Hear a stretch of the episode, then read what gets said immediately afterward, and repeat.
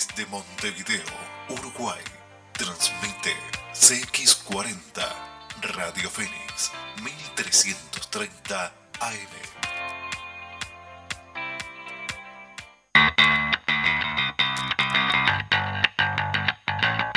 Todos los lunes, a partir de las 12, estaremos con el programa La Mecha. Hablaremos de los temas que nos importan, debates, conversaciones, información y comentarios de la actualidad. Vos, ¿de qué lado de la mecha estás?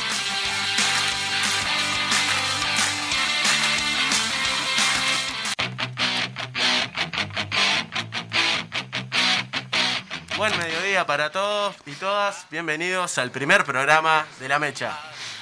Buen mediodía para todas, todos, todes. Espero que se encuentren bien. ¿Qué expectativa, Fede? La verdad que sí. Este, llegó el día, llegó el momento. Tuvimos una gran expectativa y por supuesto no vamos a estar a la altura, ¿verdad? No, no, por ahora creo que no. Pero bueno, espero que acompañen igual. Bueno, Yani, eh, contanos un poco, ¿qué es la mecha? Bueno, la mecha surge como una idea de eh, poder tener un programa de radio para la juventud con jóvenes como nosotros. Bueno, estamos un poquito pasados de edad capaz, no, sé qué ¿por tan qué? jóvenes. Yo tengo 20. Ah, me imagino, me imagino. Pero bueno, en esto de poder discutir eh, temas actuales y poder hablar de lo que la, la gente y la juventud quiere escuchar, ¿verdad? Sí, bueno, es esa la idea. Un poco también vamos a agregar después contenido a las redes que no necesariamente sean del programa. Pero bueno, en principio es un programa de radio. Después veremos que... Como decía el video, no sabemos mucho de qué vamos a hablar, pero acá estamos. Muy bien.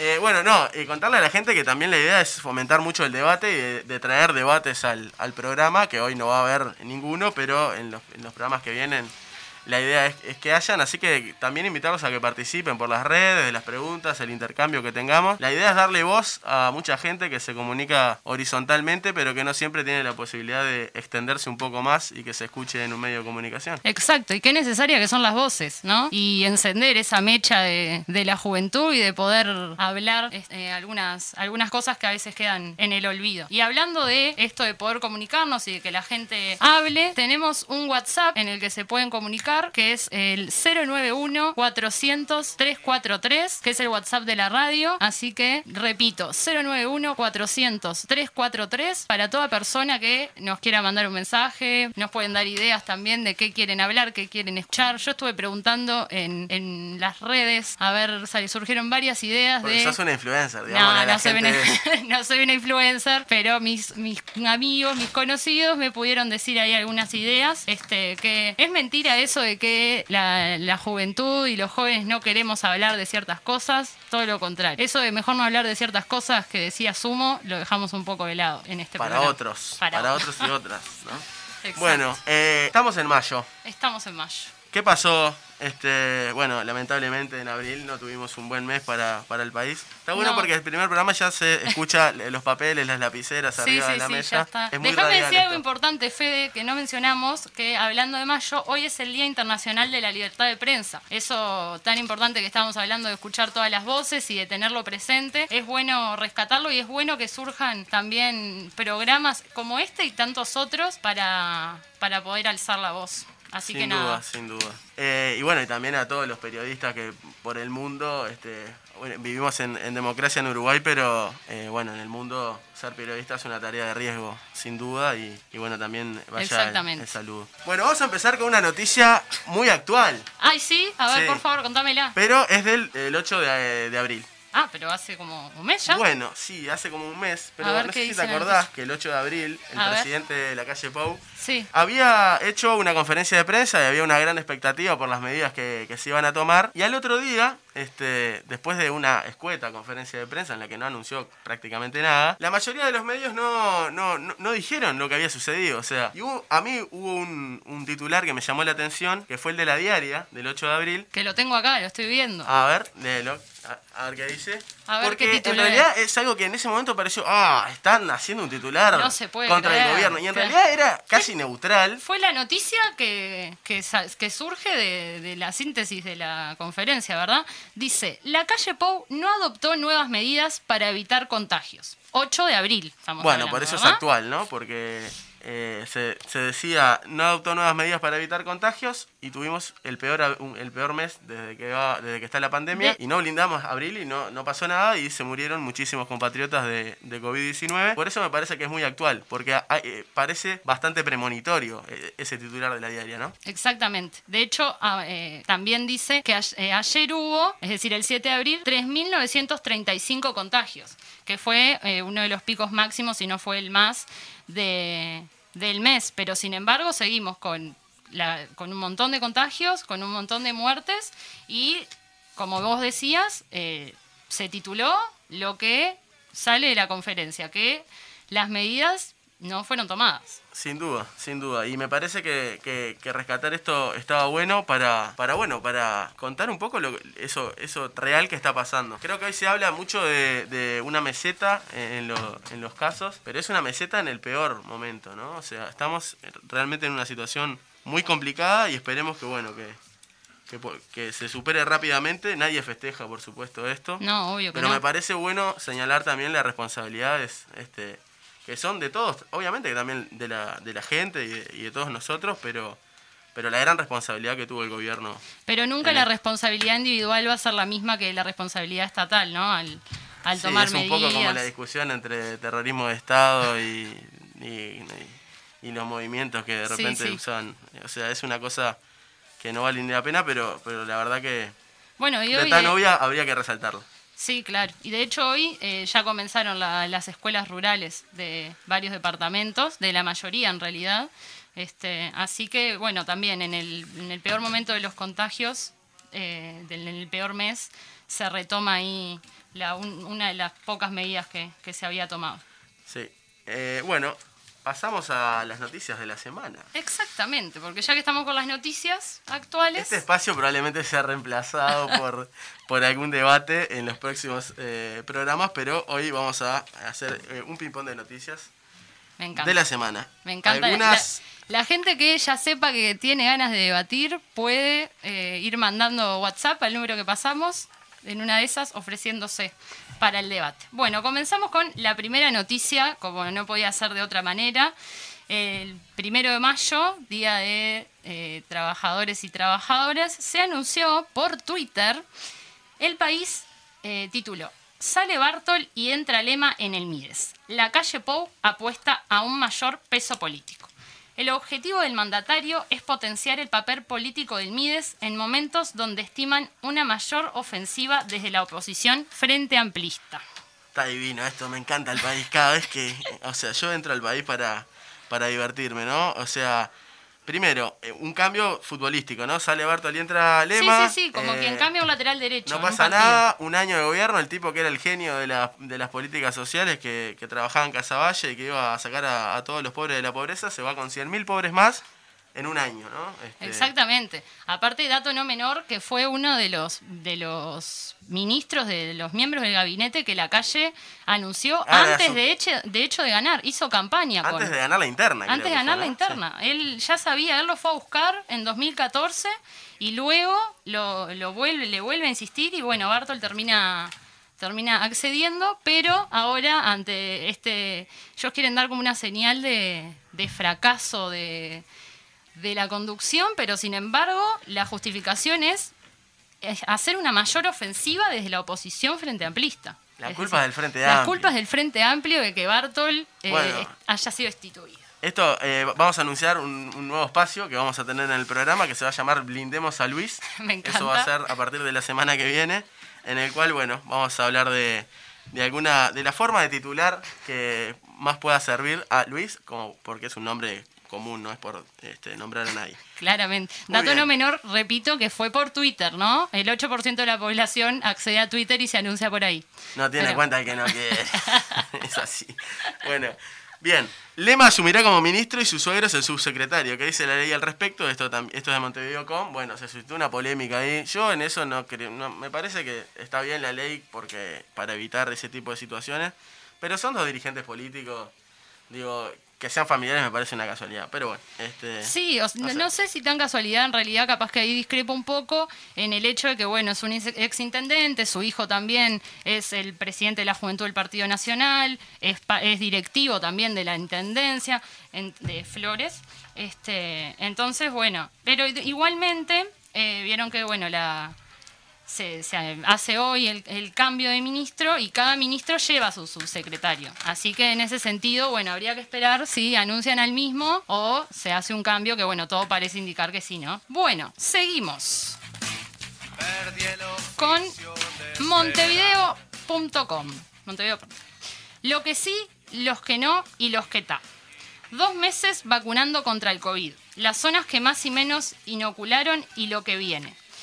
Así que tenemos a Durazno, Rivera, 33, Artigas y Soriano los más adelantados. Canelones, Salto, Montevideo y Paysandú son los más atrasados. Qué casualidad. No, te puedo creer. Increíble, ¿no? Me suena, ¿sabes? Canelones, Montevideo. Salto. ¿Te suena un poco? Sí, sí. Este, no vamos a... Capaz que es en esto del blindar también, también es el, blindar otras cosas. Y bueno, viste que, a veces hay que decir, eh, no hay que pensar mal, pero ya cuando la evidencia eh, es tan contundente, eh, parecería que, hubiera una intencionalidad. El intendente de Canelones ha reclamado por, este tema varias veces. Voy con la cuarta noticia de la semana, que no es una noticia de la semana, pero la encontramos en el país y a mí me pareció el manual de la operación política me parece, para todos aquellos que están aprendiendo comunicación, escuchen esto. El país titula ayer, ¿están las puertas abiertas para Pedro Bordaberry en el Partido Colorado? ¿Volverá a la política? Bien, uno podría decir, alguien dijo algo, algún sector sacó una comunicación. Una señal política que indica... El país hizo una ronda de consultas, le pareció, estarían aburridos para el domingo, no tendrían mucha cosa. Y, y bueno, titula, a 10 meses de la salida de Talvi, los colorados aún no tienen un futuro incierto. Bueno, más que incierto, bastante cercano ya a, la desaparición. Pero 11 de 12 dirigentes de primer nivel consultados respondieron que un eventual regreso de Bordaberry sería positivo. no, no, no. Me encanta esto. Me encanta. es armar una noticia, ¿no? ¿A quién me conviene que gobierne el Partido Colorado? Talvi lo echaron hasta por ser demasiado liberal, ¿no? Bueno, Bordaberry, ¿no? Los intereses del, país están muy bien representados por el ex senador Pedro Bordaberry.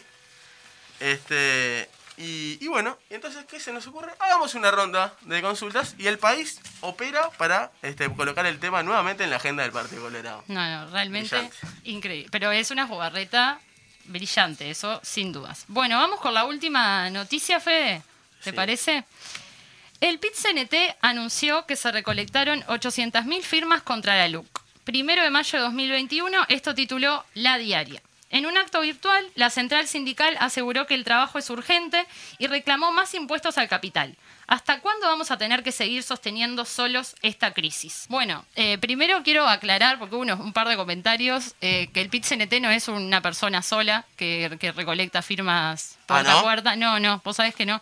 Es una estructura organizada que, eh, con su organización y su militancia, en este primero de mayo tan particular en, lo que, en el que no se puede salir a la calle, bueno, este, la, tarea fue justamente poder juntar firmas para, para ir al referéndum, ¿verdad? De, esta ley. Bueno, parecería que fue una, jornada muy muy importante, ¿no? 80.000 firmas, este, ya se, se habla de que se, se acerca al medio millón y que bueno, quedan dos meses para juntar lo que falta. Creo que yo era de los pesimistas, quiero... Yo también, yo también. Eh, cuando fue en diciembre dije, bueno, se perdió mucho tiempo, pero bueno, la verdad que ha respondido. Yo me acuerdo de algo que dijo Heber en la campaña y que es la militancia de izquierda cuando se activa no hay con qué pararla. Y me parece que, que es algo que, que bueno, se está viendo claramente, lo tienen más claro ellos que, nosotros a veces, me parece, ¿no? Sin dudas, y bueno, y ni que hablar de que en este panorama y sin la prórroga que, que, que se pidió y, no se, no se no se la hubiera dado tampoco. Por favor. Eh, bueno. y bueno, y un, muy buen acto ayer, además de que en realidad la, actividad más, más importante fue la gran movida este, en todos lados que hubo en todo el país, y la juntada de firmas y, la movilización eh, territorializada, digamos pero fue un, un gran acto, un- con grandes oratorias el, el día de ayer y me parece que, que está bueno res- eh, Sí, lo, le, a El día de ayer, perdón, el sábado. no, fue el ¿no? Ya, sábado, hoy sí, es sí, lunes, sí, ¿no? sí. Hoy es lunes, pero bueno, vieron que, que- que pareció domingo, al ser feriado. Sí, fue como un Este, domingo doble. Así que te- te- se te acepta el error. Muy buen acto con dos oradoras mujeres, que es la primera vez en, en la historia que, que dos eh, sindicalistas pueden, pueden dar la oratoria. Muy buena oratoria, mencionando bueno, las problemáticas actuales, el desempleo, resaltar, por ejemplo, a Tamara hablando de las trabajadoras sexuales y cómo se han expuesto en, esta pandemia, en, su trabajo y sus condiciones laborales, eh, resaltando sin dudas el, rol de, la mujer, ¿no? También en, los sindicatos. Me quedó grabada una, una frase de ella particularmente que dice que, porque hubo una denuncia este, hacia un hacia un compañero en una empresa y ella afirmó que los, los a los que se denuncia también son nuestros compañeros, ¿no? Entonces está bueno tenerlo presente. Sin este, duda. Es un tema eh, que también podría dar para algún debate. Sí, sin Es- dudas. No es un solo tema, ¿no? Son varios, pero Varios. me parece que, que estaría bueno. Eh, me dicen que dije, o no sé si fuiste vos, que dijimos 800.000 firmas. No, si se hubieran Ah, juntado no, no, 800.000 ya firmas, hubiéramos llegado en un solo día. Son 80.000 firmas para, este, Fue una expresión de deseo. No sé So- cuál de los dos lo dijo, pero fue una expresión de deseo. para someter a eh, referéndum eh, la ley de urgente consideración, 135 artículos de la misma. Y bueno, antes de irnos a la, a la pausa, eh, la chapa de las noticias. Somos eh, famosos en el mundo. A ver. El- la portada del New York Times destaca a Uruguay por liderar en casos nuevos cada 100.000 habitantes. Pero no te pones contento, Federico, bueno. que estamos somos tapa en, en el New York Times. Todo puede estar mucho peor. No, eh, es increíble cómo tenemos que leer a veces medios eh, extranjeros para enterarnos de que las diga el New York Times y la CNN si son frente a amplistas. Claro, que vengan a decirnos si son frente amplistas. Pausa.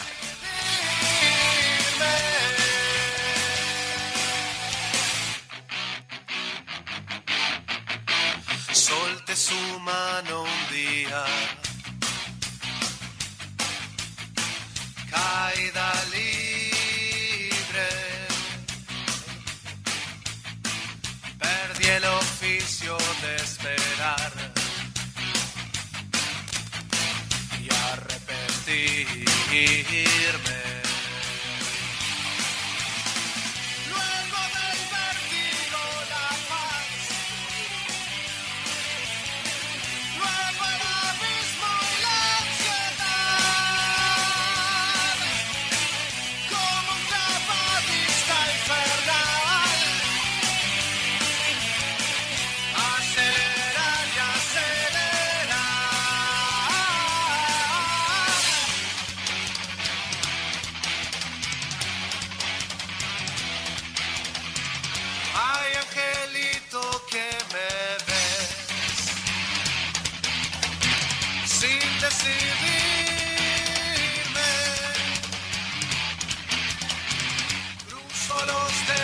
Bueno, seguimos.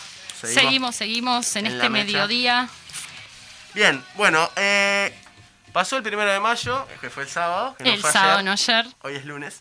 Eh, y bueno, vamos este, a- ahora a pasar algunos testimonios de gente que, que, que le preguntamos, ¿no? ¿Cómo vivió el primero de mayo? Algunos de ellos son militantes, otros este, trabajadores de, de la cultura, de proyectos sociales. Y bueno, queremos ver distintas voces del primero de mayo. A tres de ellos les hicimos tres preguntas eh, que tienen que ver que, eh, con, bueno, ¿qué es para vos el primero de mayo? ¿Cómo lo vivís este año? ¿Y cuál es tu reivindicación principal para este año? La reivindicación de cada uno, ¿no? Como para tratar de, bueno, sacar también un poco de, de eso grandilocuente y ver cómo lo ha visto este, cada mirada eh, esta, este primero de mayo que ha sido tan, tan, tan extraño, ¿no? Sí, exactamente. Como decíamos al principio del programa, lo, lo particular de este primero de mayo, de, de bueno, las, los, quienes son militantes, eh, poder salir a, a la calle, a la plaza.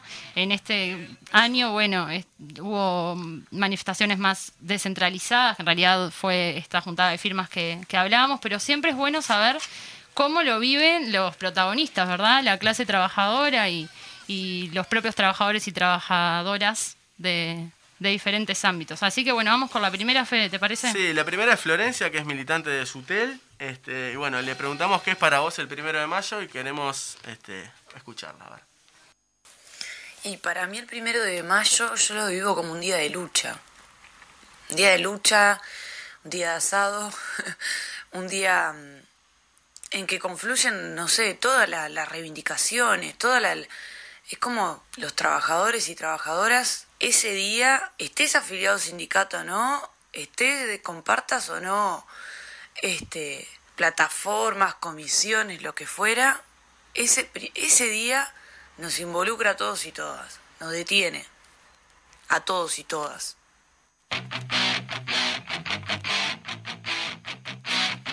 Ahí estaba la palabra de, de- de Florencia. Este, bueno, un día de lucha, un día de asado también. Sí, sí, me quedó resonando lo de, lo de asado y esto de cómo estando o no afiliada o afiliado a, a un sindicato es un día para reivindicar eh, nuestra labor en donde sea que, que trabajemos y bueno, y la, importancia, ¿no?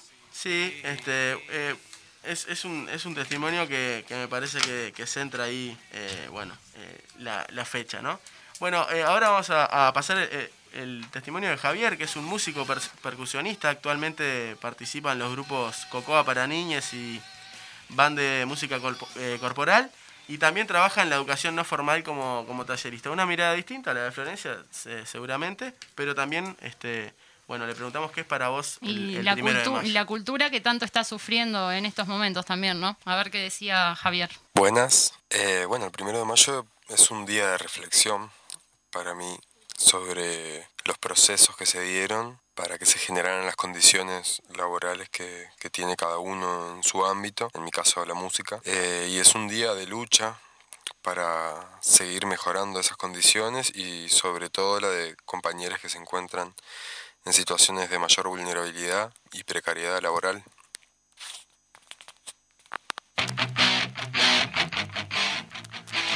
Bueno, qué importante, ¿no? Eh, este testimonio, como decíamos antes de, escucharlo, el luchar por mejorar las condiciones siempre, pero en este contexto, con, mucha gente de la cultura sufriendo recortes, sin subsidios, la, mayoría, eh, la importancia ¿no? de- del primero de mayo como fecha de, de reivindicar esa, ese trabajo tan importante como lo es la cultura, la música, el teatro, Sin duda, sin duda. Y me, me, me, quedó eso de que es un día de reflexión también. Me parece que, que está bueno eh, vivirlo así también, este, también recordando por qué se celebra el primero de mayo.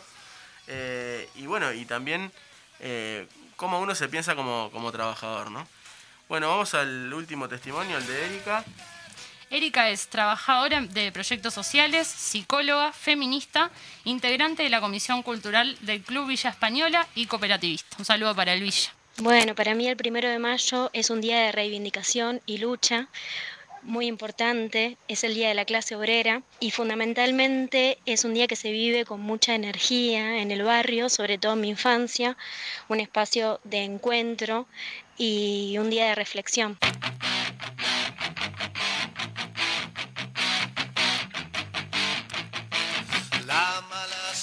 Bueno, Fede, ahí Erika nos hablaba también, venía la palabra reflexión en el barrio, me quedó resonando de lo de la energía en el barrio, ¿no? Un barrio trabajador como es Villa Española, de trabajadores y trabajadoras, como la importancia de un primero de mayo en esto de juntarse a un asado, de capaz en, en La época... reunión, la, la- re- la reunión con los amigos, la familia, vecinos de, de toda la vida, reivindicando esa, esa fecha tan importante, ¿no? tan importante y, y que es tan, este, digamos, eh, particular este año. Y a, y a eso iba un poco la, la segunda pregunta que, que les hacíamos a todos y a todas.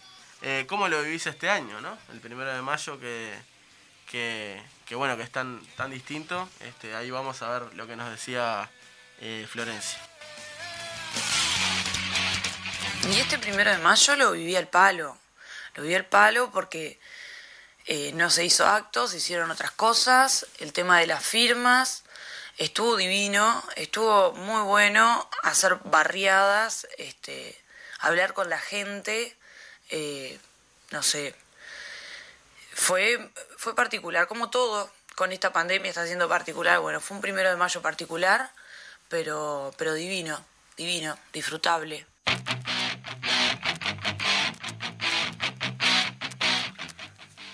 Bueno, sí, eh, me parece eh, muy, muy, no curioso, pero sí particular esto que decía Florencia, con muchas barriadas, ¿no? Y cómo la pandemia fue una oportunidad también para rescatar esa militancia más territorial, más en, la- en los lugares y no tanto los actos centrales, grandes, este, con grandes oratorias que igual se hacen, digamos, de- por, otras por otras vías.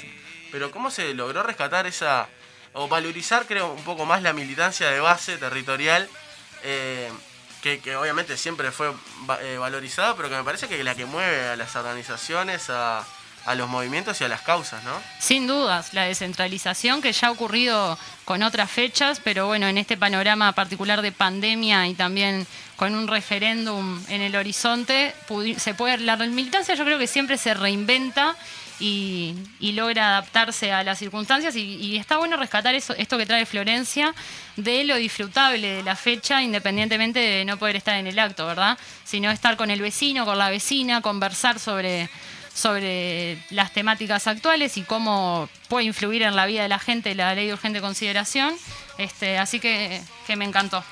Bueno, vamos ahora a escuchar a Javier, que nos decía cómo, cómo vivió el primero de mayo. Y bueno, la verdad que lo vivo con la falta del encuentro en las calles, que es, es un momento en el que se renuevan las fuerzas. Ojalá que para el próximo tengamos ya las condiciones sanitarias y, y poder encontrarnos. Y bueno, como trabajador de la cultura, es un año muy duro. Seguimos siendo uno de los sectores más olvidados en la pandemia y bueno, seguimos luchando por, por respuestas reales para poder sostener nuestro trabajo de forma digna. Ahí estaba también el, el testimonio de Javier, que la tienen este, complicada. ¿no? Complicadísima y, y también rescatar el, re- el reivindicar y poder luchar por respuestas reales para el sector de la cultura, ¿verdad? Que como ya mencionamos está, está bastante para atrás y bueno, una, un abrazo para ellos y ellas desde acá también. Bien, y, y por, por último, en esta pregunta, para escuchar el testimonio eh, de Erika. Este año sin duda que se vive de una forma particular y distinta debido a la emergencia sanitaria, con la imposibilidad del encuentro y el encuentro masivo, pero de todos modos con la posibilidad de encontrarnos en los barrios, en grupos más chiquitos o más pequeños, eh, haciendo otras manifestaciones, otras formas de encontrarnos, de seguir dando el diálogo y seguir haciendo visible que los trabajadores estamos y las trabajadoras estamos y queremos que se nos escuche y queremos que se nos respeten nuestros derechos, sobre todo en este contexto que estamos pagando las consecuencias de la pandemia.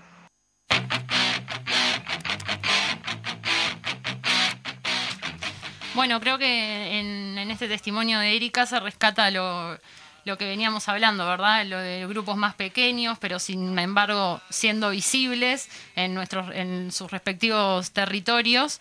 Y eso está bueno para que se siga escuchando la voz de los trabajadores y las trabajadoras y la importancia de este primero de mayo de, la reflexión, ¿verdad? Sí, sin duda. Este, y bueno, es algo eh, muy importante, ¿no? Eh, también escuchar eh, voces que a veces no se escuchan y que, que, bueno, esa fue la idea un poco del, del, de esta parte del programa. Y bueno, vamos a, a, una pequeña pausita musical y ya, ya volvemos para despedirnos.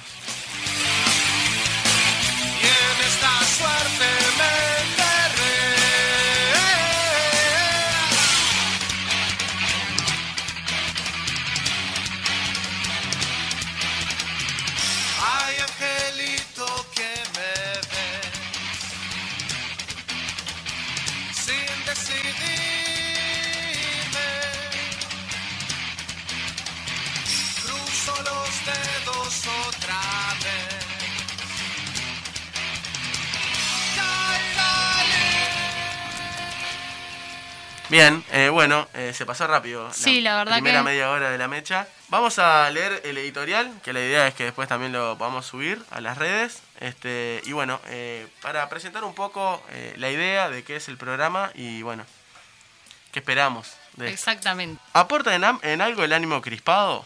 ¿Aporta en algo el lloriqueo permanente y la denuncia para quienes solo tienen que escuchar eso? ¿Qué resuelve seguir afirmando nuestras ideas solo trazando una grieta con el otro invisible? ¿Es justo que un gobierno de una minoría cuente con el apoyo de al menos la mitad de la población? ¿No será que ahí hay gente que tiene nuestros mismos intereses y no sabemos llegarle o dialogar? Nuestra idea es que la mecha sea eso, que prenda la mecha de las ideas, para que explote la comprensión del mundo que nos rodea, para que tienda puentes entre quienes somos y entre lo que pensamos. Las estructuras actuales son necesarias pero no alcanzan, ni social ni políticamente. Sin embargo, no hemos salido a la luz para crear alguna, sino para mover, para mover el avispero, para borrar barreras artificiales que a caballo de egos personales o incomprensiones mutuas hayan dividido al pedo. De eso estamos convencidos y convencidas. La falta de comprensión horizontal por abajo es una imposición vertical que viene desde arriba. No puede ser que estemos tan fragmentados. Llegó la hora de unir los fragmentos en lugar de dispersarlos más. La hora demanda ser audaces y correr riesgos, pero nadie sale del cómodo sillón para hacer algo en lo que no va a tener participación real. Y hay que terminar con los simulacros de democracia y de participación. Hay que construir puentes reales y dejar de mover ejércitos ficticios. Queremos que aparezcan todos los temas, los que están en nuestra cabeza ahora y los que no.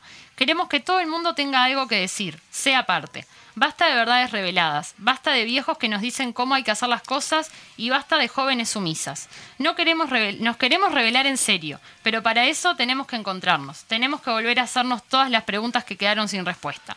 No hay imposible si somos muchas y muchos, pero para hacerlo tenemos que barajar y dar de nuevo. A eso queremos aportar.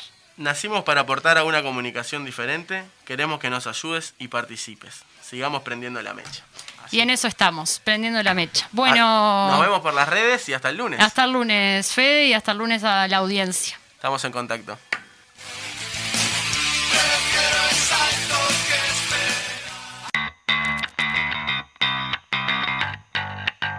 A partir del lunes 3 de mayo y todos los lunes, desde las 12 del mediodía en adelante, estaremos con La Mecha, que no es Mercedes. ¿Ah, no? ¿Y qué es? Es un programa, Fede. ¿Un programa de radio? Claro. ¿Y qué va a tener? Y todavía no sabemos.